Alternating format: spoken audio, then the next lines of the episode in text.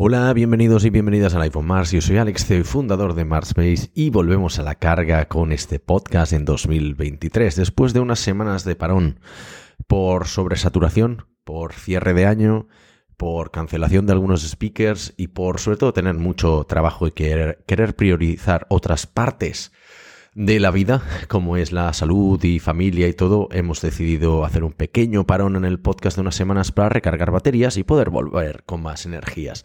Así que en esta primera semana de enero, primero de todo, felicitar el buen año a todo el mundo desear que 2023 sea un año mejor que 2022, aunque viendo las perspectivas económicas y a nivel de negocios, ya veremos si esto es posible por todas las implicaciones que tendrán todas las cosas que han ido pasando durante el 2022, como la devaluación de, de las empresas, la devaluación de los mercados, la inflación, la, la, la gran desaparición prácticamente de muchos fondos de venture capital que están decidiendo invertir mucho menos, algunos se están convirtiendo en fondos zombie, eh, hay mucha menos inversión por lo general, los grandes fraudes que también han, no han ayudado, no han contribuido, al contrario, sino que probablemente hagan que tengamos más miedo a la hora de invertir en ciertos mercados como el escándalo de FTX y Binance, como, como hemos seguido atentamente durante las últimas semanas del año y muchas más cosas. Así que ya veremos lo que nos depara este 2023. Comentar que en 2022 para nosotros ha sido un año histórico, ha sido el tercer año consecutivo que rompemos récord tanto de facturación como de beneficio, lo cual es una gran noticia para una empresa completamente bootstrap, completamente independiente financieramente como es Mars Based, que lo hacemos todo aparte, comentar que es primera empresa, con lo cual para nosotros todavía un orgullo mayor poder decir que la empresa va bien año tras año, ya vamos encarando el final de nuestro, de nuestro octavo año. Eh, el año que viene cumplimos nueve años en, en el primer trimestre de 2023, el año que viene, no, perdón, este año, evidentemente, y comentar que pues este año hemos llegado a la facturación de 2 millones de euros, que para una primera empresa de tres personas que no vienen del ámbito de las finanzas se me parece bastante remarcable y sobre todo hacerlo pues con un profit alrededor. Siempre solemos tener nuestro, nuestro profit a final de año suele oscilar entre el 25, 35, 40%, con lo cual eh, bueno, muy orgullosos de, haber llegado a estos no objetivos, porque siempre acabamos por encima de objetivos. Nuestros objetivos suelen ser bastante conservadores y al final siempre acabamos superándolos.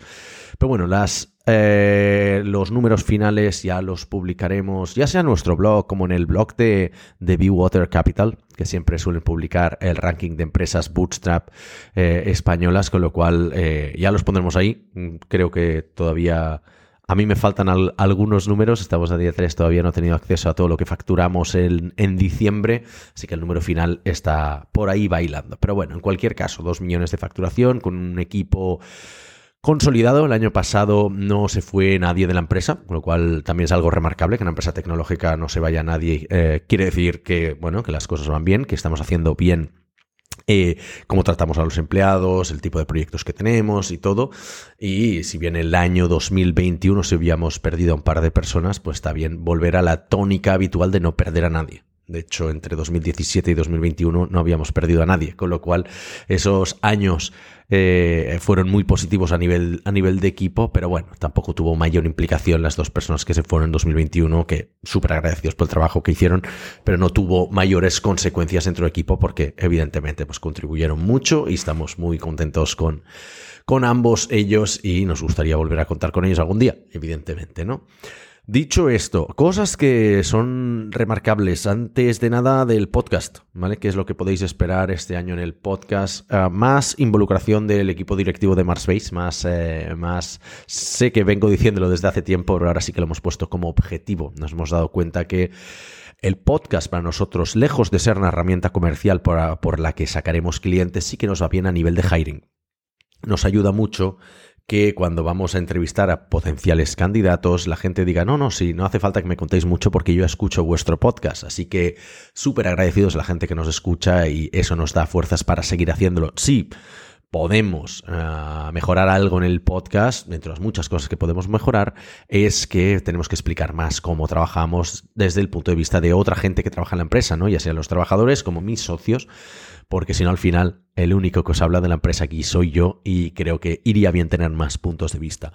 También durante el año habéis visto que hemos explorado otros tipos de formato, ¿no? En los que yo me he grabado solo, como ahora mismo. Ah, son episodios que han funcionado muy bien. Ha habido episodios de hablar de actualidad, ¿no? Ya saliendo del tipo formato entrevista que llevábamos haciendo, como cuando hubo la gran caída de Facebook que tuvimos tanto en inglés como, como, en español, tuvimos a expertos sobre el tema de, infraestructura y de DevOps que al final nos ayudaron a, a, vislumbrar un poco qué es lo que había pasado, pero más comentando sobre un tema de actualidad, ¿no? Hemos tenido algunos más de debate, no tanto entrevista como cuando recientemente hemos tenido a Marc Collado en el, en el debate de si generalistas versus especialistas dentro de las empresas, en qué etapas encajan cada uno, y algunos formatos más, el, el bueno, el formato más de debate en, en un panel, en un discusión en grupo para distanciarnos también de los eventos que ya hacemos, que se llaman Startup Brain, donde yo sí típicamente entrevisto a alguien. Como podéis ver, la diferencia entre Startup Brain y el podcast de Marsbase, principalmente también se ven que las entrevistas de Startup Brain toman un rol más de entrevistador y ya está, un poco distante.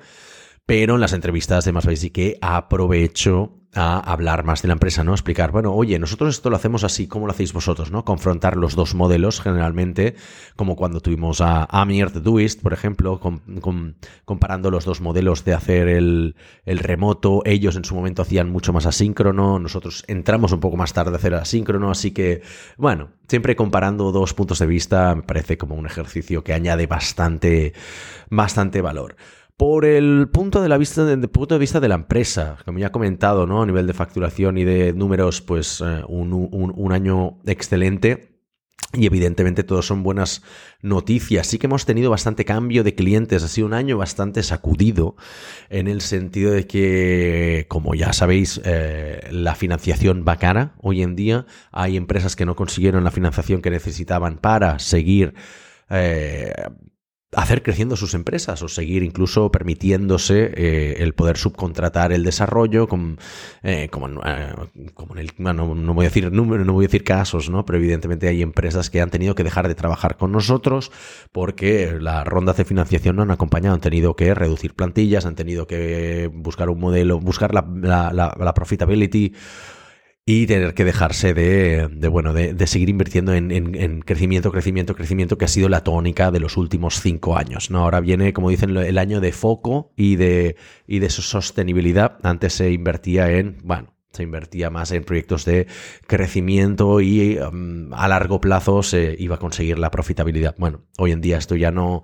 ya no se valora tanto dentro de los mercados de inversión, así que mm, desgraciadamente hemos tenido que Hemos tenido que dejar de colaborar con algunos clientes por eso. Y luego hemos firmado dos clientes nuevos, ¿no? Hemos firmado el cliente Teimas, que lo comentamos hace, bueno, en la newsletter siempre comentamos los clientes, un cliente, una empresa gallega que trabaja en el mundo de los residuos, para los cuales hemos ayudado con su con las actualizaciones y los upgrades de su monolito a versiones más actualizadas de Ruby de Ruby on Rails. Y en el tiempo de descuento del año hemos firmado con una empresa coreana que se llama Stari, para los cuales vamos a desarrollar una aplicación tanto web como móvil en el mundo de los NFTs, cosa que realmente quien me siga en Twitter sabe que yo no soy un gran, un gran evangelista de esta tecnología para el sector, para el sector del K-pop. ¿Vale? Eh, o sea, bueno, el pop coreano, un estilo de música que evidentemente, como podéis ver, tampoco, tampoco es el mío. Pero agradecidos porque este nos viene por recomendación expresa y directa del anterior CTO de Spin, que es una empresa con la que llevamos años y años trabajando. Estoy anticipando que el año que viene cambiaremos, el año que viene, joder, el año 2023, el año actual, también habrá más rotación de proyectos y de clientes. ¿Por qué? Porque se vienen tiempos duros, se vienen tiempos en los que habrá hiring freezes, en los que se cancelarán proyectos, se reducirán proyectos, se reducirán presupuestos, algunos no renovarán, algunos decidirán irse con empresas más baratas, algunos decidirán pivotar y o cancelar el proyecto, entonces ya veremos cómo acaba todo esto. Por suerte, tenemos Ah, tenemos eh, clientes en cola y bueno, no es algo que realmente Marspace nunca nos ha preocupado. Una cosa positiva que nos ha traído también en 2022 es que ha sido el año en que por primera vez en la historia de la empresa conseguimos subir el precio a todos los clientes y eso ha ayudado también a que pudiéramos subir los salarios, ¿no? Nos habíamos acomodado un poco, por decirlo, eh, por decirlo de manera un poco ligera, con el tema de los salarios. Siempre hemos sido una empresa que paga pues, un poco por encima de la media de mercado, pero es verdad que en los últimos años no habíamos revisado, uh, nos habíamos dormido en los laureles y eh, nos habíamos quedado un poco por detrás. Así que, bueno, haciendo el ejercicio de subir todos los precios a los clientes, hemos conseguido equipararnos con mercado otra vez y volver a estar donde queríamos estar. Dicho esto, bueno, también una cosa que, hemos hecho, como estamos haciendo la subida de, salarios progresiva, ha sido dar un bonus a los empleados, repartir como ha sido un, un gran año, repartir parte de los beneficios de la empresa. Por primera vez se han, se han repartido entre los empleados. Creo que es una, iniciativa que hay que, que, hay que compartir, que hay que destacar, porque supone un, un, esfuerzo para la empresa, pero también un reconocimiento para los trabajadores que, en nuestro caso, llevan, la mayoría de ellos y ellas llevan varios años. O sea, prácticamente, si tengo que decir un número al azar, creo que estamos entre tres y medio, cuatro años de media la gente en la empresa, ¿no? O sea, hay gente que tiene siete años, ocho años, seis, cinco, hay muchos y luego prácticamente los que menos llevan tres y evidentemente pues los que hemos fichado el último año pues solo llevarán uno, ¿no? Pero, pero hay muchísima gente con muchos años de antigüedad, lo cual nos hace que podamos pensar de una manera más largo plazista, establecer relaciones con ellos y con los clientes de una manera mucho más pausada, calmada y mucho más orgánica y eso la gente lo agradece, ¿no? O sea, también es verdad que seguramente esto lo acepte solo un cierto tipo de, de gente que quiera trabajar en este tipo de empresas. ¿Qué más nos espera? En 2023 a nivel de empresa? Pues vamos a replantear ciertas cosas. O sea, 2022 ha sido un año en el que hemos invertido mucho en el asíncrono. Todavía estamos aprendiendo, o sea, llevamos desde abril que empezamos a, practicar asíncrono. Es verdad que hay cosas que nos han ido muy bien, la adopción de Linear, por ejemplo, eh, eh, replantear los workflows de trabajo. Pero bueno, también hemos tenido nuestras dificultades. Por lo general sale bien, la gente está contenta, pero tenemos que consolidar ciertos procesos. También ha sido un año en el que hemos hecho prácticamente nada de móvil, y eso ya veremos si, si, es algo que queremos seguir haciendo, porque em, cada año estamos haciendo menos y realmente como nuestro focus siempre ha sido la web, pues tampoco no nos preocupa mucho, pero sí que tenemos que echarle un ojo al mercado. Entonces estamos valorando nuevas tecnologías para ver qué es lo que pide el mercado, en qué hemos perdido oportunidades y, dónde podríamos invertir para eh, pensar en los próximos 5 o 10 años. Es decir, si tiene sentido mirarse ciertas tecnologías, otros lenguajes de backend, tiene sentido eh, emplear tiempo en buscar otros frameworks de, de, desarrollo móvil o buscar nuevas, bueno, frontend realmente siempre hemos sido bastante fluidos y flexibles, ¿no? Hemos tenido bastante Vue el último año, año y medio, pero generalmente, pues antes teníamos mucho Angular, Angular no tenemos ahora ningún proyecto desde hace como un par de años, todos están en React, entonces, bueno, ver que esto va cambiando y adaptarse a los tiempos, ver que en dónde podemos, dónde podemos invertir. A nivel de estrategia, nos gustaría echar un vistazo a inteligencia artificial, en el sentido de que sabemos del cierto que en los próximos años todas las empresas van a implementar algo de inteligencia artificial. No lo vemos como una tecnología eh, especulativa, no lo vemos como una cosa de, eh, bueno, que, que, se quemó demasiado rápido, como los NFTs, como, como blockchain, como eh, tecnologías que buscan un caso de uso, ¿no? Eh, son... Eh, entonces, en ese caso, la inteligencia artificial sí que vemos que es algo que se puede implementar prácticamente, si no, en la totalidad de nuestros clientes, a mayor parte de ellos, ¿no? Así que, de una manera u otra, estamos invirtiendo tiempo ya en buscar cómo se pueden beneficiar nuestros clientes de ello. Y eso también, evidentemente, pues es una es un boost de motivación de cara a los empleados. Y por qué no, de los fundadores también, que claro, llevamos ya, estamos cerca del noveno año y tenemos que bueno, de alguna manera, eh, eh, echar un poco de imaginación al asunto también para mantener la, motivación en una empresa que, uno de los downsides que tiene, una de las desventajas que tiene tener una empresa que crece orgánicamente y que es como un lifestyle business, es que puede llegar a ser aburrida, ¿vale? Se puede llegar a ser, a, no ser tan motivante cuando ya llevas mucho tiempo haciéndolo. Por el resto, poco a destacar, tres o cuatro ideas más así sueltas, como que prácticamente Este año ha sido el, el, año en el que más de, la, más de la mitad de la facturación de la empresa ha venido de Estados Unidos, lo cual es una cosa nueva. Generalmente lo teníamos un poco más repartido entre un tercio, un tercio, un tercio entre España, Europa y Estados Unidos. Este año ya más de la mitad viene ahí. ¿Por qué? Porque el año pasado, septiembre de 2020, hace dos años, septiembre de 2021, Valuation Metrics, una empresa para la que trabajamos, fue adquirida por Citadel y ahora se ha convertido en un proyecto de 5 o 6 personas full time porque estamos trabajando para este monstruo financiero, ¿no? Y luego, pues seguir trabajando para empresas como Spin, pues ayuda a que eh, sigamos creciendo en, el mercado de Estados Unidos.